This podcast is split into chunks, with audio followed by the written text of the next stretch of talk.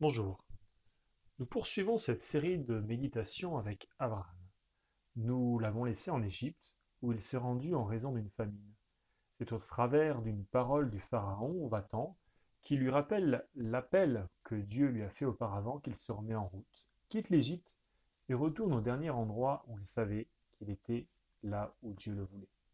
Lors de ce séjour en Égypte, il y a un aspect qui est surprenant dans ce texte. On a l'impression qu'Abraham sort du projet de Dieu et pourtant, il semble être béni.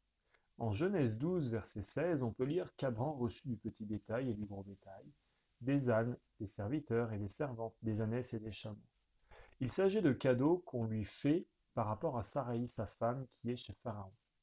Quand il quitte l'Égypte, Abraham est très riche en troupeaux, en argent et en or, comme on le lit en Genèse 12, verset 2.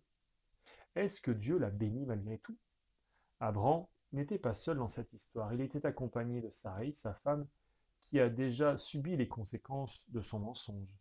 Il y a aussi Lot, qui l'accompagne, et lui aussi a du petit bétail et du gros bétail.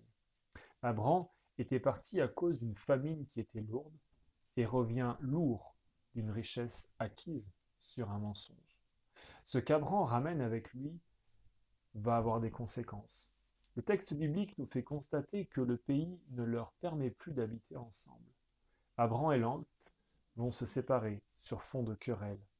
Cette séparation va être lourde de conséquences pour Lot et sa famille, qui vont aller vivre dans la région de Sodome et Gomorre.